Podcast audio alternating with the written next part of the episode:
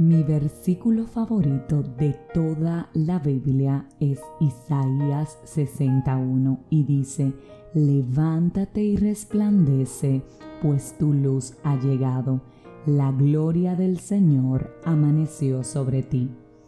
Marcos 10:52 dice, y Jesús le dijo, vete, tu fe te ha sanado, y al instante recobró la vista y le seguía por el camino.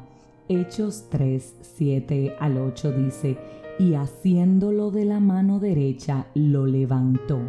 Al instante sus pies y tobillos cobraron fuerzas. Juan 5:14 dice, después de esto Jesús lo halló en el templo y le dijo, mira, has sido sanado, no peques más para que no te suceda algo peor. Marcos 1, 31, 42. Jesús se le acercó y tomándola de la mano la levantó y la fiebre la dejó y ella les servía. Entre muchos otros versículos comparto contigo Juan 5, 8 al 9 y dice, Jesús le dijo, levántate, toma tu camilla y anda. Y al instante el hombre quedó sano y tomó su camilla y echó a andar, y aquel día era día de reposo. Imagino, luego de escuchar estos versículos, que te preguntarás qué tienen en común. Si observamos y analizamos juntos, nos podemos dar cuenta de que estos milagros realizados por nuestro Señor Jesucristo estaban precedidos de un mandato, un mira, un levántate, un camina, un a ti te ordeno y así sucesivamente. Así que sí, hoy quiero invitarte a que pensemos qué nos está diciendo Dios que no estamos haciendo. ¿Cuál es el levántate? ¿Cuál es el mira? ¿Cuál es el escucha que Dios nos está ordenando que no le estamos prestando atención y que resulta que es lo que precede nuestro milagro.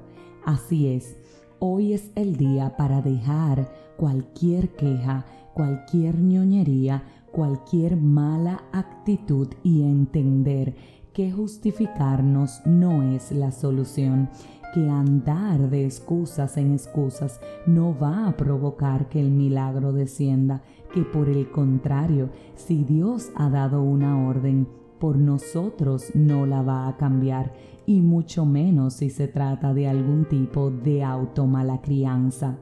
Sí, las cosas con Dios no funcionan así, y sí, hay veces en nuestra vida que Él nos ordena hacer cosas para probar nuestra obediencia y luego de ella, es decir, luego de obedecerle, llega nuestra vida la bendición. Así que, ¿cuál es el levántate que Dios te está diciendo? ¿Cuál es el actívate que Dios está invitándote a hacer?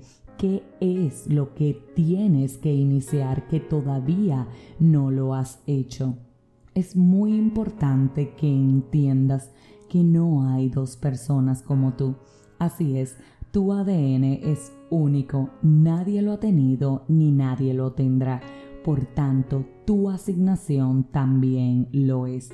Hasta que no te levantes, hasta que no comiences, hasta que no hagas lo que Dios te está diciendo, las situaciones no pueden cambiar hay un paso adelante que va precedido del paso que te están ordenando ahora.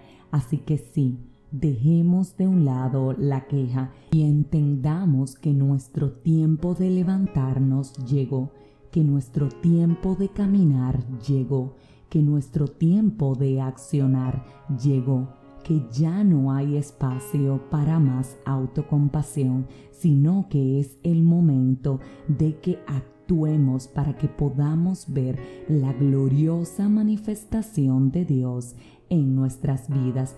Así que sí, ponte a cuentas con tu Padre y dile, aquí estoy. Dime qué es lo que estás esperando que haga, que hoy tomo la decisión de actuar conforme a tu palabra, no por el milagro que voy a recibir, ni por la bendición que viene luego de esto, sino porque te amo y quiero obedecerte.